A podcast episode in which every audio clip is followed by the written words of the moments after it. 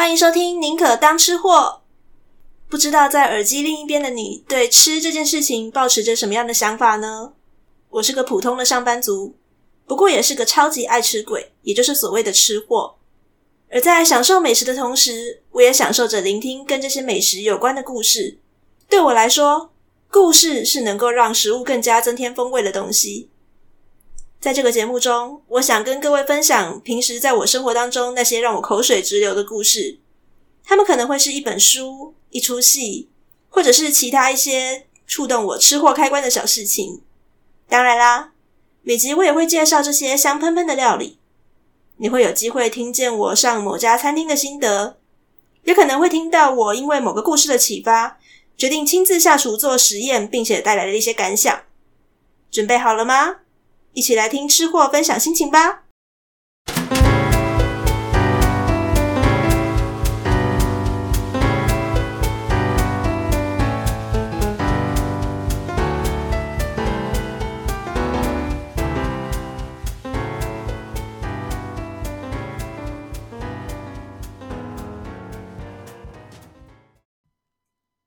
安安大家欢迎收听《宁可当吃货》。大家这个礼拜过得还好吗？我现在录音时间是五月二十九日礼拜六的晚上。嗯，距离我们一开始公布三级警戒的期间，也已经过了大概两个礼拜嘛。根据一些专家学者的说法，如果接下来的这一周，或者是说接下来的这三四天里面，我们没有看到很明显的确诊数每天下降的趋势的话，就不太妙了，我们可能要做好大概长期抗战的准备。如果是比照纽西兰的经验的话，大概要撑个三个月左右。希望是不要走到那一步啦。我只不过关在家里面两个礼拜，我就已经觉得每天都好闷了。那我想不是只有我闷而已，全台湾应该闷的人不少。所以刚刚之前有讲过了。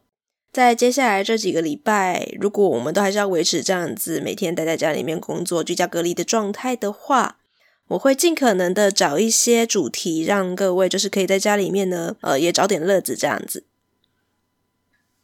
好，先前我有曾经在粉丝专业有问过我们粉丝，我们的吃货们有没有想要投稿的美食？那如果你有意愿的话呢，我可能有空的时候我就去找找跟这些你投稿的食物相关的故事，找得到的话我就讲。所以今天这一集呢，算是回应其中一个粉丝哦。我们来讲夫妻肺片的事情。讲到这个夫妻肺片，嗯、我曾经有讲过，我们家是不吃牛肉的，我自己是不主动吃，所以我没有吃过。但是我大概也知道说这是什么样的一道料理。然后老实讲，现在就是 Google 这种方便嘛，如果随便去 Google 一下关于夫妻肺片，大概就可以知道说可能会有一些出入，有一些说法众说纷纭啦。但大概也可以知道说它的由来是怎么一回事。但如果我就是这样讲完一集，会不会太无聊了一点？所以我想了想，还是介绍一下，就是我觉得最近看的比较有趣的一本书。然后呢，如果大家在疫情期间有机会的话，去找电子书，或者是呃有机会买实体书的话，都可以去找来看看。至少可以让你在关在家里面这段无聊的时间，嗯，排解个大概一两天吧。本节目叫做宁可当吃货，当然除了我自己玩一个谐音梗，因为我是克宁嘛，然后呢，所以就玩一个宁可的谐音梗以外，那当然也是我觉得自己是一个爱吃鬼啊，我是一个吃货才会这样自居。那很多现在的爱吃的朋友们也都会觉得说叫自己吃货没什么不好意思的。不过大家想过“吃货”这个词从哪里来的吗？我去找了《吃货简史》这本书呢，它除了就是有介绍很多食物以及相关的历史故事以外，它也顺便解释了一下“吃货”这两个字是从哪边来的。那本来“吃货”这两个字呢，它是从一九二零年代有一本武侠小说叫《三侠剑》，那里面就有一句台词啊，就是在骂人的，在讲说你这是个吃货，这姑娘们追的都喘不上气儿来。这意思就是在骂人家说你只是每天在家里面待着，光吃不干活，然后好吃懒做的人。货这个词呢，它其实就是一个把你当成一个物品的意思，所以就是你只是一个会吃东西的物物品而已，它是一句骂人的话啦。不过对于我们这种美食爱好者来讲的话，一定会觉得说，嗯。我就是爱吃东西，有什么问题吗？你这个好像对我也没什么攻击感吧？所以“吃货”这个词慢慢就成为了美食爱好者对自己自嘲的用法。那到二零一二年的时候呢，如果大家有印象的话，就会记得有一部美食纪录片叫做《舌尖上的中国》，它就一一整套的那个美食记录这样子。那美食舌尖上中国它开始播出的时候呢，里面就不断的在讲那个吃货这件事情。那它的这个热度非常高深嘛，所以媒体也会越来越报道吃货这个词。到现在，蛮多人都已经用吃货这个词来自居了。对，我就是爱吃。那《吃货简史》这本书呢，也非常简单，它就是呢从吃货的角度，然后来切。你不要小看饮食这件事情哦，饮食文化的养成可是文明的累积哦。那稍微介绍了“吃货”这个词的由来之后呢，来跟大家讲讲《吃货简史》这本书好了。作者陈华胜呢，他是现在的杭州日报报业集团的杭州网的总经理。他本身的专长就是历史文化方面，所以他写的很多的书都是跟历史文化相关的。那这本书它的切入点，当然就是从饮食文化，然后来切入历史嘛。是我自己读的时候，我觉得它有一个蛮嗯、我不知道该说是有趣呢，还是觉得说 OK，你真能扯的个想法。嗯，在讲饮食文化这件事情，它不是很单纯的在平铺直叙，就是说，呃，例如唐朝有什么什么食物，然后宋朝有什么什么食物，什么烹调手法，明清的时候有什么什么食物，什么烹调手法。当然，每个章节是在讲这些东西没有错。那不过作为一本书，那陈华胜先生呢，用了一个比较嗯妙的方式来串起这些章节。大家如果对国文课还有那么一点点的印象的话，应该都会记得我们。大部分的说法都会说，就是中国历代的小说集大成者是一本叫做《红楼梦》的书。我自己非常喜欢哦，我三不五时就会看一下《红楼梦》。虽然一个年轻人来讲，可能是稍微奇怪一点的事情。好，不管。那《红楼梦》的开头，大家应该都很印象深刻。它是从什么样的那个讲法来讲的吧？他还讲说，女娲炼石补天，然后呢，她不是炼成了三万六千五百零一块的那个石头，然后呢，但是她最后只用了三万六千五百块的石头，所以有一块就孤零零的被丢在那边，然后那个石头就不甘寂寞，所以呢，有一天就看到了一个道士，一个那个和尚，他就说：“诶，带我这小法间去玩一玩。”才生出《红楼梦》的故事。如果大家有还有印象的话，《红楼梦》的开头是这样来的哦。那陈华胜写《吃货简史》呢，他用了一个比较有趣的这个串法是怎么说呢？他说：“哎，曹雪芹老眼昏花，他数错了啦。女娲炼石补天其实是三万六千五百零二块石头，所以呢，其实他少数了一块。当初是有两块石头被丢下来的。那其实女娲也不是故意放这两块石头丢下来，她是有用意的。那是因为人家都说食色性也嘛，食跟色两件事情就是人性当中最原始的两个部分。”所以呢，女娲娘娘她其实就是要有意要让这两块石头呢都去凡间玩一玩，去分别体会一下就是男女之情，然后跟饮食文化。所以啊，现在有人写了一个关于男女之事的石头，那另一块石头怎么办？我不依，我不依，我不依。我也要讲讲，就是我关于那些食物的见解。那整本吃货闲史呢，就是这颗吃货石头，然后他去吃了各种美食，然后呢顺便带出他们的相关的历史故事。我不知道大家听完这一段之后有什么感想啦。我自己在书里面看完这一段的时候，我的感觉只有“点点点”三个字。嗯，好啦，胜利也要供了。虽然我个人没有很喜欢这种串场方式，嗯，因为它扯到《红楼梦》，我觉得其实光《红楼梦》里面的食物就已经够讲个七八集了。但回归正题，因为它这只是一个串场而已，所以重点还是里面那些章节，每个章节然后再讲食物相关的故事。我觉得这个部分还是蛮可读的，而且有一些真的是蛮有趣的。所以接下来我们就来讲讲《吃货简史》里面提到的，我觉得几个我自己读完之后也觉得，诶，原来是这样子啊的故事吧。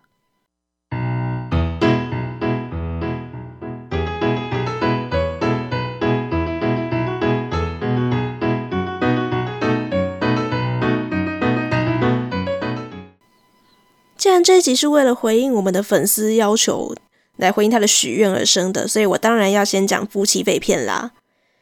夫妻肺片这个东西它是怎么来的呢？就是过去啊，云贵川，就是云南、贵州，然后四川这一带的人，然后他们会有吃牛肉的习惯，但他们宰了牛之后呢，对这些牛的那些五脏六腑啊，都会把它丢掉不用，所以呢，就会把这些东西叫做废废物的废。会用到“废”这个字代表什么呢？代表这一些牛杂碎啊，这些边角料，他们的成本很低，所以啊，就会有一些人就把这个生意头脑就动到这上面来啦。在大概清朝末年的时候啊，就开始在成都的街头巷尾啊，就会出现很多人，他们就挑了担子啊，或者是挑了提篮，总之就是在路边然后叫卖说：“哎，我们卖凉拌废片哦。”你这些所谓的凉拌肺片的肺片啊，大概就是一些什么牛的头皮呀、牛心、牛舌、牛肚、牛肉这一些的，而且是一些边角角掉了的肉啦，来就是统称为肺片。那把这些肺片，他们就是用比较卤制的方法，然后呢切成一片一片的，再加一些什么花椒油啊、辣椒油啊、点点的一些呃佐料来做凉拌。那因为这些东西它就是成本很低，所以它当然就可以卖比较呃便宜的价格。然后呢，味道这样子凉拌吃起来，诶，味道也都还蛮别致的。所以啊，就是一些劳动阶级的，像一些拉黄包车的啊，或者是呃条幅、脚夫，或者是一些比较穷苦的学生们，他们就会比较喜欢这些食物。好，这个是清朝末年的事情。那就这样子，肺片这个东西呀、啊，不断的流传，一直到了大概民国三零年代左右的时候。然后那时候呢，成都就有一对夫妻，他们也是这种摆小摊卖肺片的，男的叫郭朝华，女的叫张田正。那他们呢就想说，哎，我既然同样都是卖凉拌肺片，我应该要来好好的改良一下，然后呢让它变得更精细一点。所以他们制作的凉拌肺片呢，就是在刀工的部分比较讲究，然后颜色的部分呢也是那种比较金红发亮，然后呢特别针对那种味道的麻辣鲜香的部分呢，有更多的那个调料来做。那这两个夫妻呢，哎，默契也不错。就是一个专门在专攻制作，然后另一个就想说，嗯，我要怎么样的去把我的那个生意做得更好，所以他就是改良了一些行销手段，所以一下子呢，他们的那个小摊子的生意就 hit 啦，就变得供不应求。那赚了一笔钱之后呢，他们就开始想说，我不要再摆摊了，我们来开店面好了，扩大经营。不过当时呢，开了那个店面之后呢，还叫做废片，还是那个废物的废。后来啊，这郭氏夫妇的店呢，他们就呃并购进了成都的饮食公司里面去。那当然、啊，夫妻肺片是一道这么的畅销的菜，所以呢，成都公司啊，当然还要想办法把这道菜保留下来嘛。可是站在资方的立场，就觉得说这个肺片这个“肺”这个字不是太好听诶，是不是应该改一下？然后就想到了，诶，有一个同音的叫做“肺”这样的“肺”的这个嗯“肺”字改进去，夫妻肺片，嗯。这样子结合起来的话呢，既好听，又人家知道说，嗯，是卖一些下水料。所以啊，他们就把“肺”这个字把它改成了“肺脏”的“肺”，然后并且去注册了这个“夫妻肺片”这个商标。所以这就是成都这道名菜的名字由来。这样子就变成了怎么办呢？闹出了一些笑话，因为有一些外国人他们在吃这道菜的时候呢，就会想说，嗯，有牛舌、牛心、牛肚、牛头皮，有牛肉，怎么就是没有肺脏呢？如果是一个有在烹调的人，或者是是一个吃货的话，大概都可以知道说，其实肺这个器官它的口感不是很好，吃起来就是泡泡的、渣渣的，没什么感觉。所以一般来讲不会用肺来作为入菜啦。你现在讲到夫妻肺片，大部分呢就会有几个要素在，就除了我刚刚所说的那些牛的那个边角料以外，然后呢，它的调味料大概会有一些红油、花椒。芝麻、香精、味精，然后酱油，然后加一些葱、一些芹菜之类的，然后整个看起来就是一片红红的，吃起来是那种麻辣鲜香的感觉。然后如果你的那些边角料就是卤的都很入味，然后处理的很好的话呢，它应该是那种呃会让你觉得说非常爽滑，然后很细嫩的味道。很可惜的，我们这集的美食 bonus 只能够放上网络图片而已，在大家能够好好的外出，真的去享受美食之前，各位都先忍忍吧。在吃货见识里面，对于夫妻肺片这个章节的介绍，还提到一个呀，我觉得还蛮有趣的地方。那就是在二零一七年的时候，美国的 GQ 杂志有发布了餐饮大赏最新出炉的美国二零一七餐饮排行榜。那其中就是在休斯顿有一家叫做 Pepper Twins 双椒川菜馆，它有一道招牌凉菜夫妻肺片，就是这个当年这个榜单上面的榜首哦，被评选为年度开胃菜。不过最让我觉得嗯。匪夷所思的是，你知道那道菜当时被翻译成什么名字吗？一般来说，夫妻肺片会被叫做 husband and wife long slice，就是直翻啦。不过那个时候呢，在这个榜单上面，这道菜的英文名字被翻成 Mr. and Mrs. Smith，史密斯夫妇。嗯，有人可以告诉我为什么吗？是吃的人想到了布莱德彼特跟安吉丽娜·裘丽吗？我不知道，有人可以解释一下吗？那 刚刚史密斯夫妇这个我真的觉得太好笑了，所以刚刚有稍微暂停录音去笑了大概一分钟左右。那接下来我想要讲的另一道料理，诶，也是让我觉得说，诶诶诶，是这样子的吗？各位有想过三杯鸡是什么样的料理吗？我从小到大我就一直觉得说三杯鸡就是台菜，而且是很下饭的台菜。不过根据这本《吃货简史》里面的讲法，其实三杯鸡，当然现在可能你到对岸去很少吃到了啦。然后可能就是台湾人，然后很熟悉的一道菜肴。不过三杯鸡，大家最早可以追溯到大概元朝的时候，而且还跟一位有名的历史名人很有关系。这个人是谁呢？他是南宋末年非常有名的一位丞相，叫做文天祥。这样讲大家应该都有印象了吧？那文天祥这个人呢，他是什么样的人？用现代的讲法呢，他就是一个高富帅，人长得英俊潇洒，然后家里面也有钱，所以他不愁吃不愁穿。然后呢，他当官当的，嗯，也不是很看得上当朝的权贵宰相，一个叫贾似道的人。所以他在年纪轻轻，大概三十七岁的时候，他就提早退休了。那本来文天祥他可以每天在家里面享受他的那个悠悠哉哉的生活，每天山珍海味，当个美食家也不错。事实上，如果根据历史上的讲法的话呢，文天祥他不仅是呃有文采，他还是一个很擅长烹调的高手。大家老家江西就是有一道菜叫做文山肉丁，就是传说就是由他来创造的。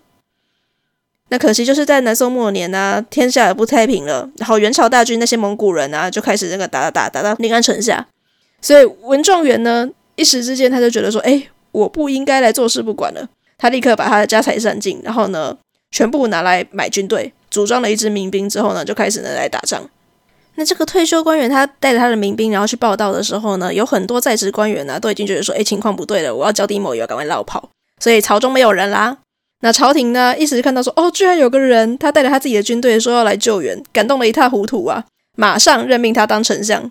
诶，这个抵御蒙古人的大任就交给你啦。那后面的事情大家都知道了嘛？打不过人家蒙古人，然后被捕了，然后就在监监狱里面写下了一首正气歌，接下来就慷慨就义了。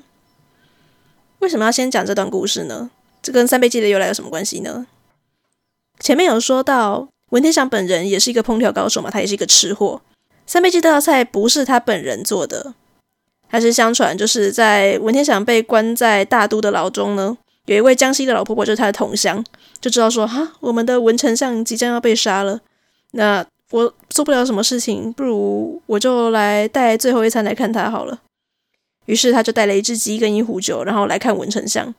那狱卒刚好也是一位江西老乡，然后所以他就顺利见到了文天祥。然后他就把他带来的这只鸡啊，把它收拾好，切成一块一块的，放到瓦钵里面去。然后呢，在瓦钵里面呢，倒上三杯米酒，用小火来煨制它。然后呢，煨煨煨，把这个鸡肉用酒煨得很入味了之后呢，他就把这个鸡肉端到文天祥的面前。那文天祥吃完这个最后的晚餐之后呢，就写下了那首正气歌，然后呢，就去慷慨就义了。后来呀、啊，那位狱卒就是退休回到江西的老家之后呢。每到十二月初九，文天祥忌日这一天呢、他就会想起说，文天祥最后我们的文丞相吃的最后的晚餐是用三杯米酒来做的微煮的一道鸡，所以他就一定会用这道菜来祭奠他。那流传到了后来呀、啊，这道菜有一些厨师就觉得说，光是用三杯酒来煮鸡有一点点无聊，好像味道不太够，所以他就把这个三杯的材料把它改成一杯甜酒酿，然后一杯猪油跟一杯酱油。然后呢，用嗯江西特产的宁都黄鸡来作为原料，然后它的盛器呢也变成了用那个江西特产的那个陶钵，然后来盛作。所以你们现在看到，就是很多人吃三杯鸡的时候，会是一个钵状，甚至是一个陶器的形状，砂锅之类的，然后来装这个三杯鸡。那这个的材料当然跟现在流传到我们台湾的这种台菜做法是很不一样的。我印象中的那个三杯鸡，你可能酒啊、酱油的那个呃，或多或少会有一些那个比例配方，然后呢，但是一定会带一点麻油香。我们还是蛮好奇，就是江西做法的三杯鸡到底是吃起来什么味道的啦。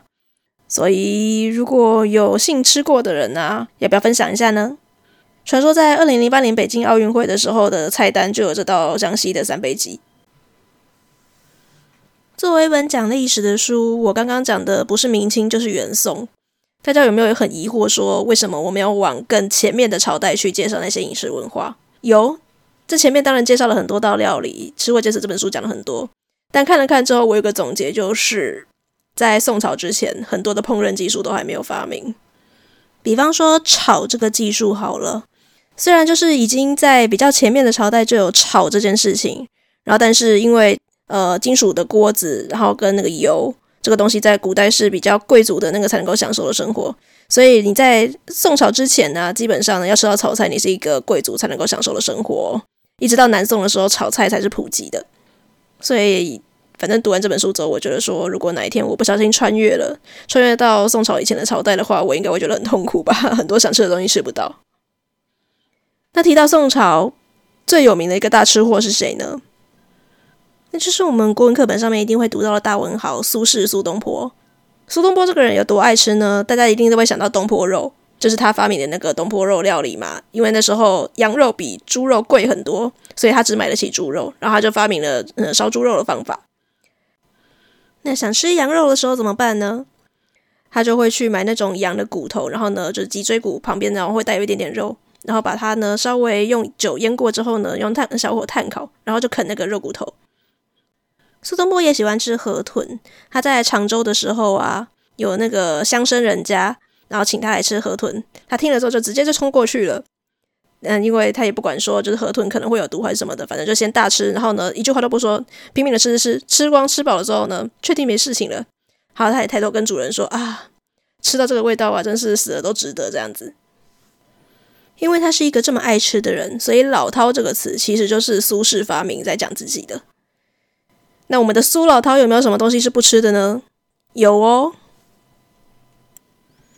以前高中上国文课的时候，我们国文老师就跟我们讲过说，苏轼这个人，他在官场上面他是蛮直的，直到有点白目，所以不管在执政的是新党还是旧党，都不喜欢他，在官场上面是没有朋友的。没有朋友，没有靠山会怎么样呢？就是苏东坡一天到晚被贬官，或者是常常被关起来。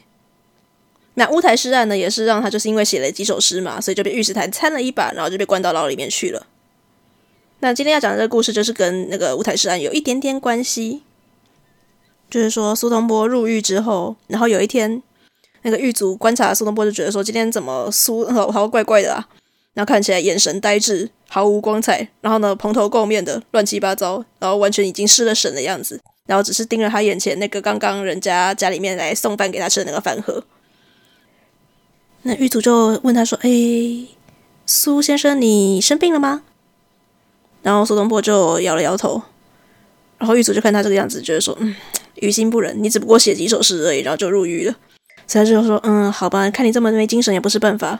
我我去打一点热水，让你洗个头啦，整理一下仪容。”然后呢，苏东坡听这个话呢，他就打了一个哆嗦。然后接说：“嗯，好，麻烦你了，我把自己清理的干净一点，然后呢，也好上路。”然后狱卒想说：“哈，神经病，猎公撒回，那就不理他。”所以呢，就端来了一盆热水之后呢，接下来就看到那个苏轼还是一样跟刚刚那个样子呆呆的，然后望着他面前那个饭盒。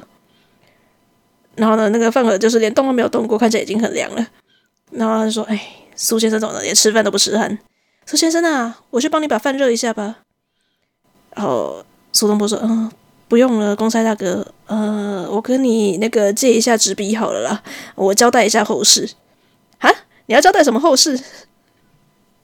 那个狱卒就很莫名其妙，就看苏轼，他就直接写了两首诗，一首写给他弟弟苏辙，一首写给自己老婆小孩。然后两首一看啊，都是绝命诗，都是交代后事那种诗。然后狱卒说：“哈，诶，苏先生，你写这种诗干嘛？你虽然被御史台参了，虽然坐牢，但是你的罪应该没有大到这个程度吧？”然后那个苏东坡就跟他说：“啊，你不知道了。那个我在入狱之前呢，我跟我的那个长子苏麦，我的那个大儿子，然后有做过一个约定，就是你帮我一边呢打探消息，然后看我到底是有机会被放出来呢，还是说我死路一条了。那儿子啊，你要怎么让我知道呢？你平常送饭来的时候就送一些很普通的蔬菜、水果、肉类就好了。”那如果你觉得打探消消息大事不妙的时候呢，你就送鱼过来。那我知道这个暗号呢，我就已经有心理准备了。那你看啊，今天送来的这个饭盒里面就是两条鲫鱼。然后听完这个故事之后呢，狱卒就先沉默了一下，然后说：“哎，苏先生，哎哎，先不要激动啦。我记得今天来送饭的好像不是你们家公子呢。我下班之后去问看看好了。”后来就证实了，真的是虚惊一场。原来是因为苏迈啊，他发现来打点啊，来嗯招揽这些消息的时候呢，他把他来到京里面的这些银子全部都用完了，他需要去出门去凑钱，然后呢还想到说啊要给老辈送饭，所以呢他就把这件事情啊把他托付给了一个在汴京做生意的一个远房亲戚，然后但是他没有跟他讲说送鱼不嗯不能送鱼这件事情，那刚好这个亲戚他刚刚买了几条非常漂亮的那个活的鲫鱼，所以他就顺便做了几条鲫鱼，然后给苏东坡送出来。后来呀、啊，苏东坡当然有顺利出狱了，但从此以后呢，他就再也不吃鲫鱼喽。如果你是因为在家防疫太无聊了，然后呢，所以就顺便放这个节目一起听，然后能让你的小朋友们也一起听故事的话呢，小朋友听好喽，讲事情只讲一半的话会出大事的哦。好了，这就是今天的宁可当吃货。如果大家听完这集节目内容还喜欢我们讲的故事的话呢，麻烦帮我按下五星评论，然后订阅留言，或者是把它推播给你的亲朋好友们。让更多人听到我们所讲的这些故事，那我也会更有动力去找更多的题材，让我们节目更加丰富哦。